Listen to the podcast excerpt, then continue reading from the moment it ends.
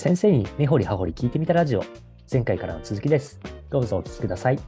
やなんか私も改めてこう小島先生のご質問聞いてて、あそういえばっていうところで気になった点あるんですけど、30人、40人、結構まあみっちり多分もうみんながこう活躍するような形で授業やってたんだろうなというふうに想像してるんですけど、なんかこう、2年目からやって多分6年間、あの小坂先生携わってらっしゃったと思うんですけど、実際これをやってた結果として生徒がどうなったかっていうのをちょっと聞いてみたいなと思っていて、半休コースの生徒さんってどういうふうに育ってたかっていう実感ってありますか？そうですね。なんか前提としては、探究コースっていうコースでの教員の考えとしては10年後を見据えてっていうところで、10年後の生徒たちの姿が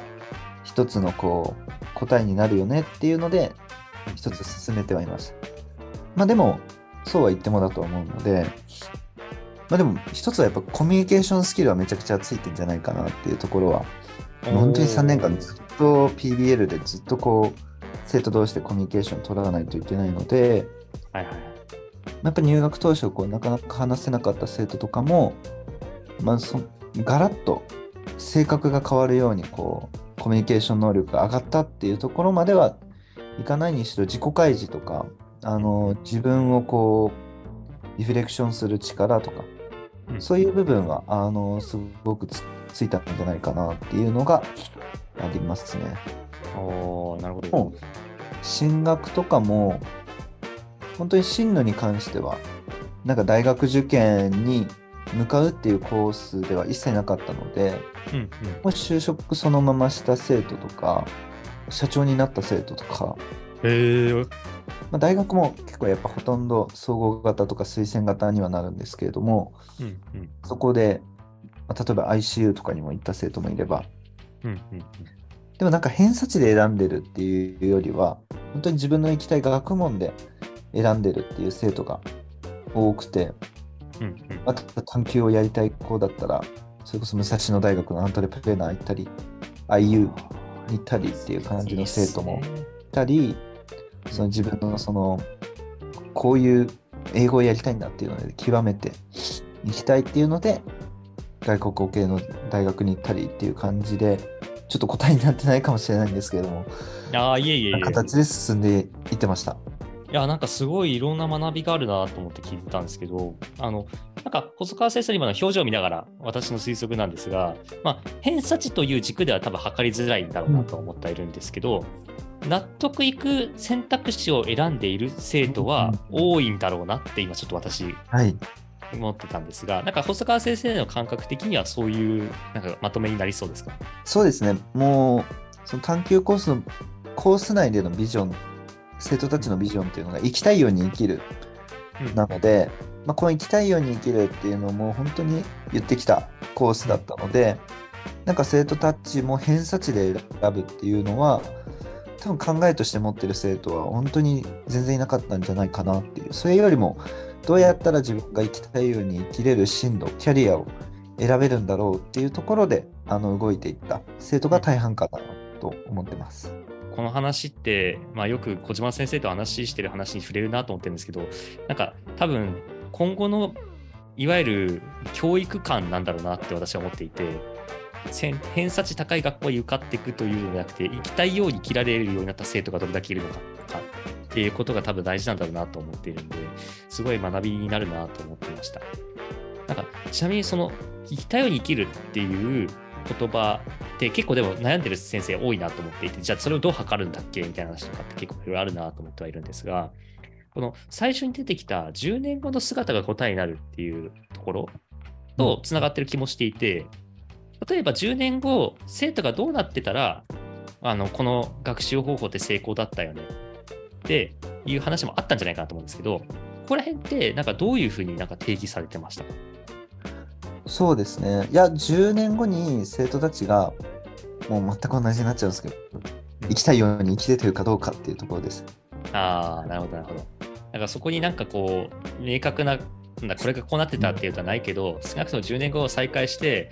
おお、うんどう久しぶりじゃん、どうしてんのって時に、いやー、今、まあ、会社、なんか10年目、あの5年目になったんだけど、いや、めっちゃ大変ですけど、いや、めっちゃ楽しいっすって言ってたら、うんその、その姿が答えだよねっていうことなんですか？うん、そうですね。まあ、生徒たちがそれぞれの場所で本当に自分らしく生きてるっていうところが一つのこう正解なんじゃないかなと思います。なるほど、なるほど。ありがとうございます。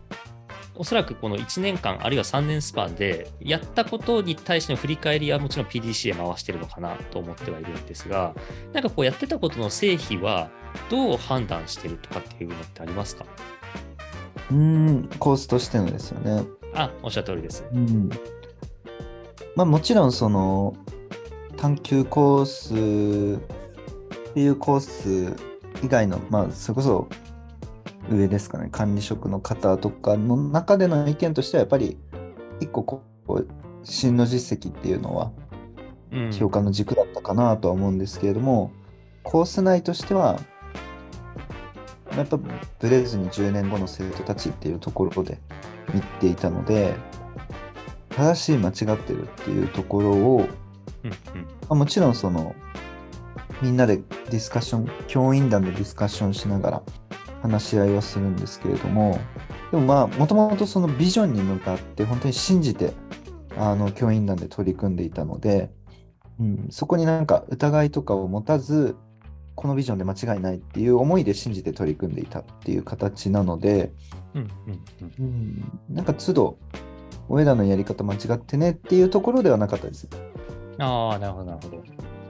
そうするとあれですかね、なんか私今3年間かけてじゃあ成功だったかどうかをどう判断して、どうブラッシュアップしてるのかなって脳みそで考えちゃってたんですけど、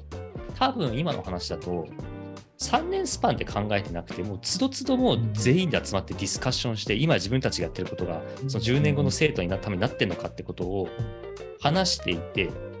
なんか定量的に測るというよりは、そのもう完全にみんながコンテキストを共有していて、かつそのビジョンについて本当に向かってんだっけっていう個人個人の納得性の中でそれを常にずっと測り続けていて、こう活動自体をこう調整を都度していたっていう、そういうなんか流れだったのかなって今ちょっと思ったんですけど、そういう認識でよろしいですか、はい、そういうイメージの方が、あの、合ってるなと思います。なるほど。あ、あ小島先生、めっちゃ手挙げてますが、どうぞ。はい、そうですねあの探究の活動で結構その無形の力っていうかそのが学ぶ力そのものみたいのを育成していくっていう側面ってすごくあると思うしあの評価がすごく難しいところ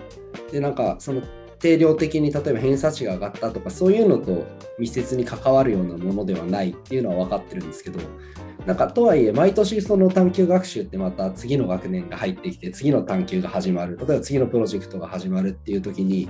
なんか教員集団でもこの活動は良かったよねとかこの活動は変えていかなきゃいけないよねっていうののなんかブラッシュアップし続けるっていうのがあのあってしかるべきなのかなって僕は思っているんですけれども。なんかそういうのを先生集団で判定するときにどういう観点を見てるのかって。結構その10年後の姿ってその時はまだ見れないから。その時になんかその自分たちの活動を一回こう評価したり査定してもう一回何かこれは捨てよう。これは取りまた取り入れ続けていこうとか。なんかそういうのってどうやって決めてるのかなっていうのはすごい知りたいんですよね。そうですね、会議が、この探究コースっていうコースはもうすごい多いコースとも言われていて、あの、まあ、週1はもう必ず2、3時間はミーティングしつつ、まあ、常にこう先生方で集まって毎日話をしてるっていうコースになってるので、その中でこう、まあ、生徒たちの様子とかを、まあ、全部こう記録してるんですよね。あの日々の授業とかもログみたいな感じでまとめているのと、まあ、都度生徒たちにも、あの月に1回、フィード、あのリフレクションをガーってやってもらうタイミングがあるので、そういうのをこう全部テキストで集めたものを踏まえて、まあ、こここの進め方で間違いないかっていうのを、まあ、本当にこう常日頃コミュニケーション、ディスカッションしながらアジャストしていくみたいなイメージですね。で、プラスでそれを踏まえて年間トータルで見て、このままでいいのかっていうところを踏まえて、こう、次年度の PBL、こういう PBL にしてこうっていうので、こう、組んでいくっていう感じで作ってます。でも生徒の文言とか、そのリフレクションの中にある文言とか、まあ、そうポートフォリオ化していったりものとかがあって、それで判定してるのかなっていう印象を受けたんですけど、なんか結構、なんか難しいなって思ってるところも当然あるんですよね。探究なんか前に公立で最後に所属したところは結構その東京では探究すごく頑張ってる学校だったんですけど、なんかその定量指標がないので、なんか誰が例えばこの人のその探究活動はすごく良かったよねとか、この人の探究活動は今一つだよねっていう判定をする方法がまずそもそも難しいなっていうのは探究に対しては思ってるんですよね。なんか英語だったら英文法が正しく運用できるようになってミスの数が減ったよねとかそういう定量指標があると思うんですけど、探究ってなんかそういうなんか指標をなんか作成することがそもそも難しくて、でもなんかそういうのがあれば少なくとも今年4月段階と次の3月のところでこんなに変化したよねっていうのがなんか判定できるようになるのかなっていうのも思いがあってだからそういうのがもし先駆的にやられてる学校さんに持ってたら知りたいなって思ってたんですよね。4月と3月で何の行動が変わったことをこう探究やって伸びたねっていうふうに言えるのかとかそれをちょっと知ってみたいなって思ってはい。そうですね、まあ、評価についてはすごくあのコース内でもかなり話し合ってはいたんですけれども、まあ、果たして本当にスライドがなんかうまく発表できたからあの成長したかっていうところか難しいですよ。ね、本当に。そうなんですよね。もしかしたら今の先生の話伺ってる中でなんかその学んだっていうプロセスとかこうやってこういうことに悩んでるとかこういうことがうまくいったいかなかったっていうなんかその常にプロセスが発生してることがそもそも探究活動においてはすごくこう価値ある学びになってるのかなっていうのを思ってだからその悩みのプロセスが発生してるかどうかももしその先ほどおっしゃってたそのリフレクションとかあのリアクションペーパーみたいなもののところで把握ができてるんだとしたら、まあ、それも一つの査定の方法なのかなっていうのはあの勝手に思ってました。はい、そうですね。まあ、なんかよく話に出てたのが氷山モデルの話をよくあのコースの中でも出していて自分たちの見えてる部分が果たして本当に生徒のこう全部なのかって言われると絶対そうじゃないよねっていう話をあのよくしていてやっぱりあの例えばこう見た目上話し合ってる話こいつはもうずっと話し合いに参加してないじゃん。っていう子がいたとしてもでもチームにとってはその生徒は実はこう陰でアイデア出してたりとか違う役割をこう担ってたりっていうふうにあのパッとこう50分の授業をしただけでもあの正確に評価できるのかって言われるとそうではないっていうところはあの思っていてけどやっぱり評価しないといけないっていうところもあるので、うん。よくやってたのは生徒たちに自己調整学習っていうのをあの設けていて、まあ、教員がこう授業を設計せず生徒たちが自分で授業設計をしてで自分のこう自己評価をとにかくして生徒たち自身がメタ認知して自己評価をするっていうそんなプロセスを組む時間を作っておりまして、そこでの自己評価もあのかなりあの重要なこう生徒の情報として持ってましたね。だから自己評価と教員の評価を、まあしっかりとこう掛け合わせたり照らし合わせて果たして探究学習として、まあ、うちのこの探究コースとしてビジョンに向かっているのかどうかっていうところを測っていたということはありますね。ありがとうございます。なるほどですね。なんかその氷山の見えるところ僕はあの栗田さんすごい知ってると思うんですけどなんか私はすごく表層化されたものを着目しがち人間なんですよね。こう浅ましい男なんで。浅まし男浅まし教師なんで。結構その表層化されたもので評価しがちなところがあるんですよね。でもなんか今の先生のおっしゃったところってその自己評価とかメタ認知っていうので多分その私たちが表層化されてるところ以外で見えてないところっていうのを生徒自身がこうあぶり出して表に出していくっていう作業があるっていうことですよね。そうです、そうです。でそれを周りの人も見えるようになっていくからあこの人は私たちが見えてないところでこういう学習が行われていたんだなっていうのが把握できるようになるっていうことなんでしょうね。素晴らしいことだと思いました。なんか今の栗田さん結構すごく面白あの大事なキーワードだなと思ってて。見えないところを見えるようにしていく作業みたいのも多分あの浅ましい男観点から言ってすごい大事だと思うんですよ。なんか多分 その僕らも検証しなきゃいけないし生徒自身も検証していかないとやっぱその学ぶプロセスを学習なんか学ぶ場なんだから何らかのプロセスが起こってるからいいんだって言ったらもう生きてること全部がもう OK じゃないですか。そうですねそしたら私は今日学校に来て皆さんとコミュニケーションを取ってるんだからその中でも学ぶプロセスがみたいな切り口が発生しちゃうと思うんです。なんかだからこそその探究学習の場だからこそ行われたこういう学習はあったんだっていうのをなんかどんな人が見ても表層化するような表面化するようななんかプロセスが欲しいって思ったんですよ。今のすご大事なヒントだと思ったんですよ、すごい。いやー、はいおっしゃる通りだと思います。あの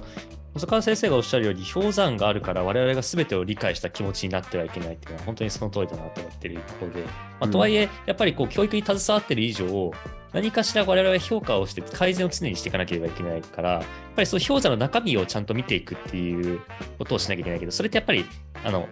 こう外にあぶり出していくみたいな作業にどうしてもなってくるのでうん氷山をやっぱり意識しながら、その氷山にちゃんと優しくアプローチしていくっていうことが大事なんだなっていうふうに私もすごい感じてました。いやー氷山モデルを、ね、大切にするんだったらあの潜水士にならなきゃいけないっていうあのことだと思うんですよ。もうなんか潜って下にあるもん見に行くぞみたいな教員にはなんかそういう気概も欲しいし生徒にも一回お前なんか頑張ってるんだから一回自分で何頑張ってるのか言語化しろよみたいなそういう作業もあると探究っていいんだろうなと思いましたね。いやーそうですね。ちょっと話脱線しますけど、そういう先生もいますよね。なんか、うん氷山の底側が見えているから、生徒もその先生と相対するとちょっとビビっちゃうみたいな。お前、お前最近たるんでんだろみたいなことがドキッとするみたいな。だからやっぱそういうのの存在をちゃんと感じるっていうのはやっぱ大事なんだなってちょっと改めて思ってたって感じですね。あの入り口今こうコートの話から入っていたのであのちょっと大きな話とあとその評価の仕方ということになっていたんですが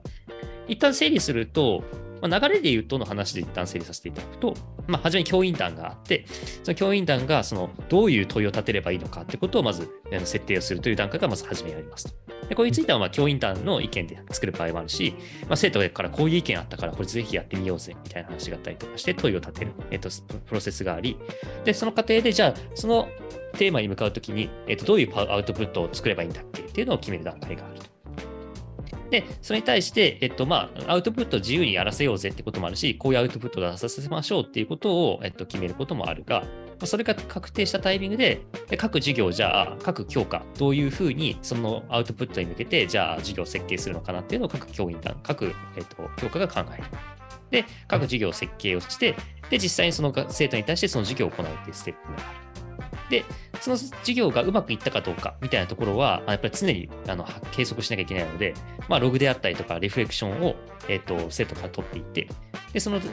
ータをもとにまた教員で集まって、各授業ちゃんと言ったんだっけこの問いうまくいってるんだっけということを常々あの確認をしていて、で、えっと、状況に応じては、ちょっと授業設計、あのもうちょっと調整しなきゃねっていうことを、あの常に pdca を回している。で、その過程で自己調整学習も入れることで、えっと、ちゃんと深いところでの理解も、えっと、こう測っていき、で、最終的には各授業がうまく回っている状況で、あの最終アウトプットを出させるというところまで、えっと、生徒が PBL を回してっていう形で、まあ、ちっちゃな PDCA も大きな PDCA もこう回しながら、日々日々な授業をやっていくっていうのを一つのプロジェクトとして3ヶ月ごとにやっている。